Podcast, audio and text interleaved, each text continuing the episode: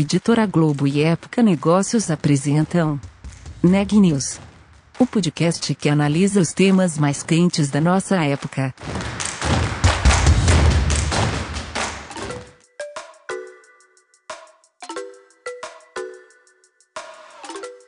Olá, eu sou Elisa Campos da Época Negócios.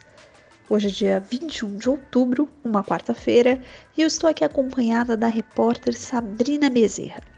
Esse é mais um episódio do podcast Neg News, uma série de reportagens especiais sobre a pandemia do novo coronavírus.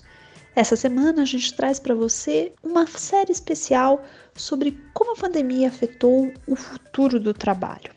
Na segunda-feira, a gente contou o que levou a XP a trocar o escritório pelo trabalho remoto permanente. Ontem, a gente entrevistou o presidente do LinkedIn no Brasil, Milton Beck, para saber quais que são as habilidades que hoje são mais buscadas pelas empresas nos profissionais, de olho na pandemia, mas também no futuro. O tema de hoje são as mudanças que as grandes empresas acabaram fazendo nos benefícios oferecidos aos funcionários. Quem traz essa história para a gente é a Sabrina. Oi, no Neg News de hoje, eu entrevistei Celda Klein, gerente sênior de recursos humanos da CIA Brasil, para descobrir quais foram os benefícios alterados pela empresa durante a pandemia. A Celda contou que foi preciso oferecer telemedicina, equipamentos para home office, vale internet e outros. Confira a entrevista. Celda, a pandemia causada pelo novo coronavírus trouxe muitas mudanças e uma delas foi o ajuste do pacote de benefícios oferecidos para os funcionários. A CEA Brasil foi uma das empresas que fizeram esse ajuste. Conta para a gente quais foram os benefícios alterados e o porquê da escolha de cada um deles. Bom, a gente, sem dúvida, eh, nós tivemos que fazer uma série de ajustes e muito rápidos, né? Como acredito que todas as empresas aí no momento que, que anunciou a pandemia.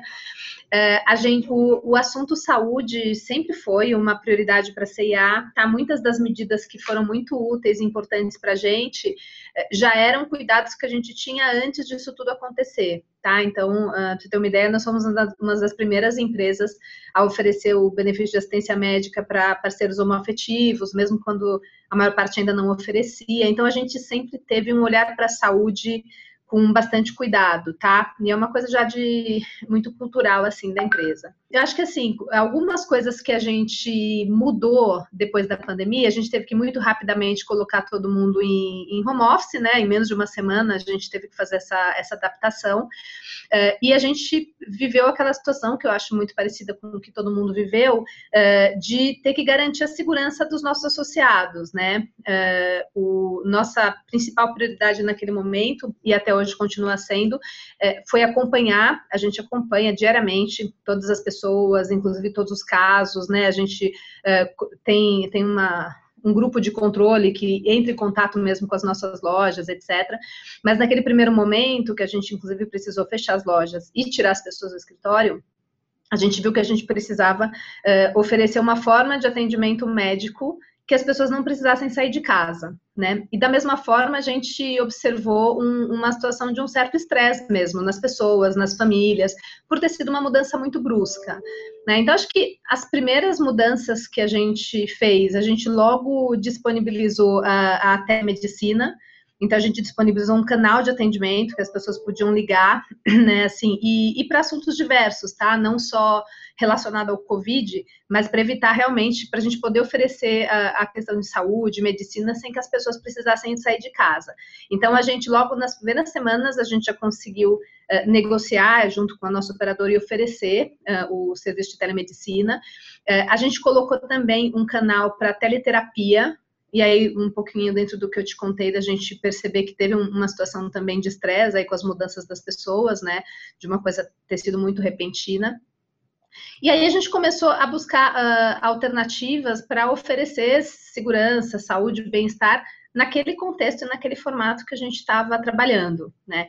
Então a gente ofereceu uh, aula de mindfulness, ginástica laboral, a gente começou a oferecer alguns, alguns uh, serviços virtualmente, Naquele momento também a gente uh, mandou o kit ergonômico para casa das pessoas, né, principalmente o pessoal de home office uh, do escritório, né, porque o time de loja uh, muitas vezes fico, ficaram afastados, mas não necessariamente estavam trabalhando em casa.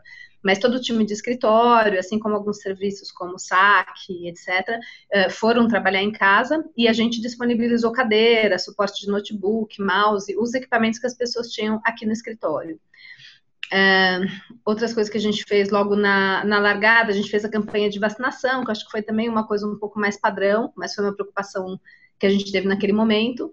E a gente disponibilizou o que a gente chamou de programa Amigo, que foi um programa para que, que tinha apoio social, psicológico e jurídico, tanto para os nossos associados como para os familiares, tá? Foram situações que a gente viu as pessoas precisando muito e a gente ofereceu também. É, eu acho que além disso a gente intensificou muito a utilização da nossa rede interna, né, da nossa rede social interna, que é o Workplace, também disponibilizando lá mais treinamentos e mais oportunidade mesmo de contato e de relacionamento entre as pessoas. Acho que esses foram os principais uh, serviços que a gente disponibilizou, além do, do acompanhamento mesmo que a gente foi fazendo o tempo todo, né? Legal, Celda. E vocês perceberam é, essa necessidade de mudar, de oferecer uma telemedicina para os funcionários em quanto tempo e como que foi o processo? Teve uma pesquisa interna, não foi? Enfim, como que foi esse processo de, de alteração? Olha, Sabrina, a gente, a gente trabalha com a Pulses até, né, que é uma, uma pesquisa que te, nos ajudou demais, né, tem, aliás, tem sido uma, uma ferramenta importante para a gente, mas nos ajudou demais no cenário da na pandemia, tá? A gente utiliza a pesquisa até para saber quando as pessoas estão confortáveis para voltar, por exemplo, quando a gente reabriu as lojas, e mesmo agora, na medida que a gente vai reabrindo o escritório, né, que a gente está fazendo em ondas, é, a gente sempre aplica, aplica a pesquisa, a gente aplica pulsos, a gente também aplicou questionários internos para a gente checar se as pessoas têm é, confortáveis de voltar ou se tem alguma questão pessoal que atrapalhe, né? Por exemplo, filho pequeno, se ainda está sem estrutura. Então, a gente utiliza muito a pesquisa para isso. A telemedicina, na verdade, foi antes da pesquisa. Né, assim, assim que a gente fechou o escritório, né, que a gente colocou as pessoas em home office no escritório um pouco antes de fechar as lojas, né, é, o, até porque a gente estava testando o formato de home office, a gente até então não tinha, né? É, mas logo que a gente colocou, a gente percebeu que a gente precisaria se antecipar em algumas coisas nessa história de saúde. A gente teve muita preocupação, a gente teve muito apoio também da nossa operadora, muita orientação médica mesmo. A gente vem acompanhando o assunto já desde janeiro, né? Porque a gente tem uh, o escritório de compras uh, que nos apoia na China, então tem muita viagem para fora. Então a gente vinha já acompanhando uh, esse cenário. E naquele momento o que a gente fez foi ver que medidas a gente podia fazer preventivas mesmo. Né, o nosso maior objetivo era evitar a contaminação das nossas pessoas, era tentar realmente evitar e, e, de forma geral a gente conseguiu, né? Não tivemos nenhum caso grave, nenhuma perda, a gente conseguiu ter um bom controle disso. Então, naquele momento foi preventivo, tá? Não foi a telemedicina não foi baseada em pesquisa, foi a gente pensando mesmo em como se antecipar para evitar que a gente tivesse uma situação uh, séria de saúde. Legal, Celda. E qual foi a reação dos trabalhadores? Eles aproveitam o benefício? É, como que funciona? Como que foi a recepção por parte deles?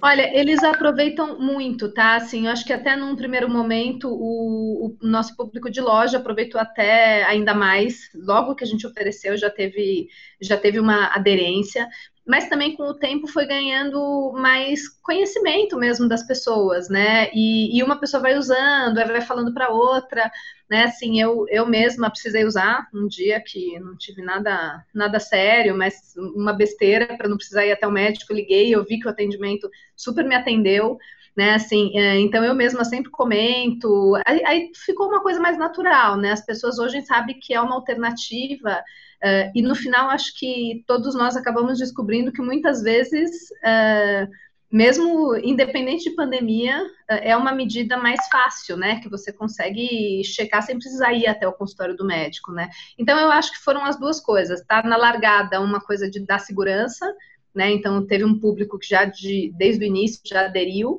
mas depois na medida que as pessoas foram conhecendo, hoje, hoje é um canal bastante utilizado, mas para coisas diversas, tá? Não é relacionado especificamente ao Covid, não. Bacana, Celda. E vale internet e auxílio para equipamentos e gastos com home office é, estão nos planos futuros da empresa? O apoio para o home office, a gente já está oferecendo o auxílio internet, então a gente está dando esse suporte para as pessoas, e o que a gente ofereceu foram os equipamentos mesmo, né? Principalmente cadeira e todos os suportes de computador. É, essas estão sendo as medidas de apoio que a gente está dando nesse momento ao home office, tá? Legal, Celda. E como que funciona o auxílio internet? Tem algum limite por mês? É para todos os funcionários? Não é? Tem um valor, é, tem um valor sim fixo por mês que a gente estipulou, é o mesmo valor para todo mundo, e a gente está dando para todos os funcionários uh, até o nível de coordenação. Porque isso a gente sim trabalhou com pesquisa interna, tá? Conversando muito com as pessoas. Tinha um grupo de pessoas que tinham uma necessidade maior, que fizeram para a gente mais a solicitação, e foi esse grupo que a gente atendeu primeiro. Mas em breve a gente pretende estender isso para todo o público. E você comentou sobre a pesquisa que busca entender se as pessoas estão confortáveis em voltar ou não. Qual que foi o resultado? E caso o profissional responda que, que ainda não está confortável, como que fica a situação dele? Sabrina, isso foi, foi sendo uma evolução, tá? A gente aplica, na verdade, a pesquisa periodicamente, pelo menos a cada 15, 20 dias a gente solta alguma pesquisa para entender como estão as pessoas. Uh, e, e, e, também a gente, um outro trabalho que a gente tem feito desde o começo é acompanhamento com os nossos líderes mesmo. Então, a gente tem uh, um grupo mesmo de WhatsApp com todos os líderes, eu tenho conversas uh, periódicas com toda a nossa liderança, e o nosso combinado desde o início é dos nossos gestores acompanharem seus times é, em todos os sentidos, tá? Então, assim, qualquer questão de saúde, imediatamente nós somos informados, mesmo uma pessoa com suspeita, com sintoma, a gente tem o controle disso, é, mas da mesma forma em relação a, a, a, como estão as pessoas, né? Eu acho que a gente teve muito uma preocupação de ter uma escuta mais ativa e um acompanhamento do, do, da, da, questão de saúde mais ampla até, né? É, e de segurança das pessoas. Então, a gente faz pela pesquisa, a gente fez um questionário mesmo oficial de perguntar como eram as pessoas que estavam e não estavam confortáveis, e a gente faz esse acompanhamento com os líderes. O que a gente notou foi que no início tinham mais pessoas com receio mesmo, mais inseguras para voltar. Passado alguns meses, né, logo que as lojas reabriram, o escritório ainda estava fechado, é, passado alguns meses já começou a ter um movimento um pouco contrário, né, de muito pedido para as pessoas voltarem. Quando a gente fala de loja de CD, as pessoas começaram muito a pedir mesmo para voltar. E a gente, durante um tempo, nós fomos mais conservadores, até nós evitamos, né, e procuramos trabalhar com um quadro mais reduzido, mas tinha muito interesse das pessoas de voltarem. É, agora, o que a gente percebe é as pessoas realmente querendo trabalhar, são muito poucos casos, tá? Principalmente quando a gente fala de lojas, né, que reabriram primeiro. De forma geral, as pessoas querem voltar tá? Tanto que a gente não permitiu a volta ao trabalho das pessoas do grupo de risco, mas tem até agora uma insistência grande dessas pessoas uh, pedindo para retomar. Uh, no escritório, quando a gente soltou a pesquisa a primeira vez e fez um primeiro questionário, a gente tinha um grupo grande de pessoas que ou estavam inseguras de voltar ou não tinham condições de estrutura mesmo, principalmente em, relação à volta às aulas, tá? Como as aulas não tinham voltado, a gente tem uma população uh, razoável que tem filhos pequenos, né? Então, muitas pessoas com mais dificuldade de estrutura mesmo para voltar para o trabalho. Uh, isso também foi mudando, tá? Uh, na última, nas últimas pesquisas que a gente fez e, e, nos nossos últimos acompanhamentos, a gente tem inclusive os depoimentos de pesquisa das pessoas uh, considerando que se sentem muito seguras, tanto aqui como nas lojas e nos CDs. Né? E, e, o que a gente observa mesmo, acompanhando os casos, etc., a gente não teve nenhuma operação, nenhum caso de contaminação dentro das nossas unidades. Né? As pessoas que acabaram uh, contraindo o, Covid foram sempre fora e a gente acompanhou, a gente disponibiliza na mesma hora, uh, a gente acompanha mesmo, o time de recursos humanos acompanha, a liderança, a gente disponibiliza assistente social, mas a gente não teve nenhum caso de contaminação interna. Então, o que a gente observa hoje, o que a gente escuta e tem dado de pesquisa mesmo, é que as pessoas consideram que aqui dentro elas estão muito seguras, tá? E o receio, às vezes, ficou um pouco ainda mais no transporte, etc. Mas o que eu estou vendo é uma evolução. Eu estou vendo cada vez as pessoas mais tranquilas de voltar. Tanto que uh, a gente tem conversado muito como liderança, que isso aumenta a nossa responsabilidade de cobrar, acompanhar e exigir as medidas de segurança, né? Aí é o nosso lugar de cuidado, já que as pessoas estão confiando tanto de estar aqui e, consequentemente, estão mais tranquilas, aumenta o nosso cuidado de, de acompanhar e fiscalizar as medidas. E para a CIA Brasil, por que é importante é, oferecer benefícios que correspondam com a realidade do dia a dia dos funcionários, como é o momento que estamos vivendo, uma pandemia? Conta para gente, destrincha a importância disso. Olha, Sabrina, uh, nós somos uma empresa de pessoas, né? Acho que assim, primeiro o varejo é um negócio muito de pessoas, né? Uh, a gente vende os produtos, mas o nosso, o nosso grande uh, valor mesmo está no, no, nosso time, está nas nossas pessoas. a gente sempre entendeu que saúde é uma questão fundamental. Né? A gente já vinha evoluindo e se preocupando com questões de saúde muito antes disso mesmo. Mas eu acho que a grande crença para a gente tá que a pessoa vai trabalhar melhor, vai entregar um melhor resultado e, consequentemente, vai fazer com que a empresa uh, funcione melhor se ela estiver bem também. Né? Então, para a gente sempre foi o, o, princípio de cuidar das pessoas, ele é uma, é uma realidade cultural antiga já da CIA, tá? A gente realmente Uh, a gente tem essa preocupação em várias coisas, tá? Quando a gente vai fazer um comunicado, quando surge uma notícia, quando tem uma mudança de estrutura, a gente tem muita preocupação em como a gente leva a informação para as pessoas. Depois a gente tem uh, o próprio time de RH e a liderança tem a responsabilidade de acompanhar, entender quais foram os impactos. Eu acho que o que está por trás disso é uma crença nossa de que para nossa empresa estar tá bem, as pessoas precisam estar bem, tá? E saúde é uma questão fundamental nesse sentido, né? É verdade, Celda. E agora, para a gente fechar, é, conta quais serão as próximas novidades na área de recursos humanos, se tem algo engatilhado ou não, enfim, fica à vontade para contar o que vem por aí. Olha, Sabrina, a gente está uh, num momento muito especial da área de recursos humanos, tá?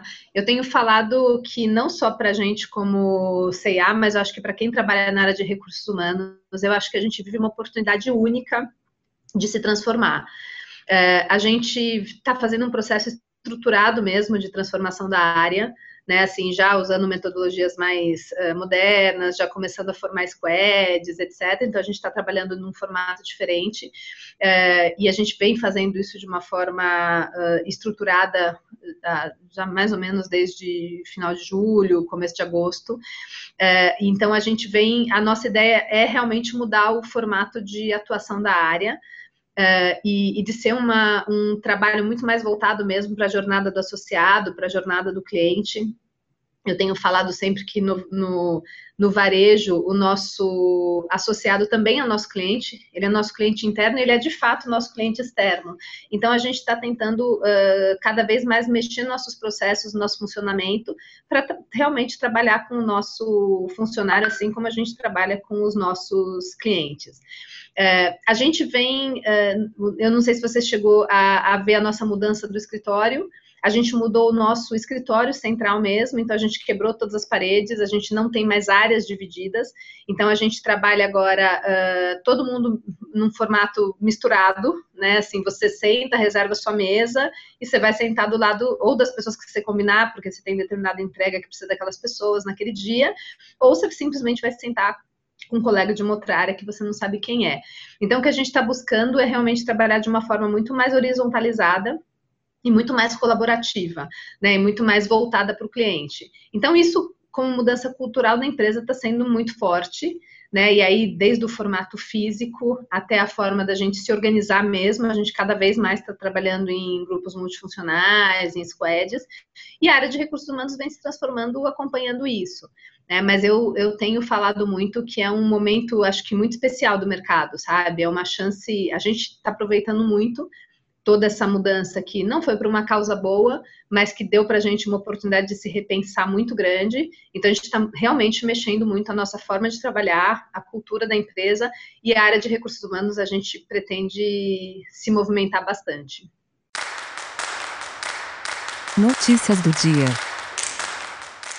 A Comissão Europeia assinou nesta quarta-feira um contrato com a Johnson Johnson que prevê a compra pela União Europeia de até 400 milhões de doses da possível vacina contra a Covid-19 que a multinacional americana está desenvolvendo.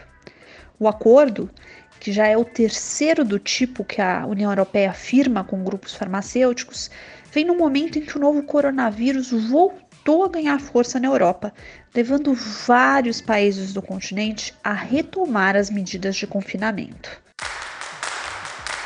O aumento de preço para as famílias brasileiras mais pobres foi mais de 10 vezes maior que a alta sentida pelas pessoas mais ricas de janeiro até setembro de 2020, segundo os dados do IPEA. Nos nove primeiros meses do ano, a inflação para as famílias com menor renda acumula uma alta de 2,5%. Ao mesmo tempo, a taxa para a classe de renda mais alta é de 0,2%. A explicação para essa diferença toda no peso da inflação está principalmente no aumento expressivo do preço de alimentos esse ano, principalmente do arroz. Os economistas explicam que houve um aumento da procura pelo produto, do, pelo arroz dentro do país, com as pessoas se alimentando mais em casa e com pagamento do auxílio emergencial. Ao mesmo tempo em que a demanda no exterior ficou aquecida, já que alguns países viram parte da cadeia de alimentos ser afetada pelas condições climáticas ou pela própria pandemia. Segundo o último boletim divulgado pelo CONAS, o Conselho Nacional de Secretários de Saúde, Brasil tem hoje 5.298.772 casos confirmados do novo coronavírus.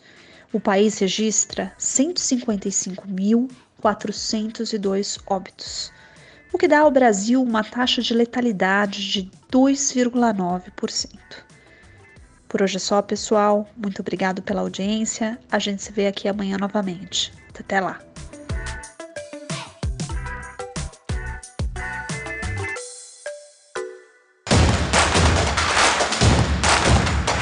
Esse podcast é um oferecimento de Época Negócios.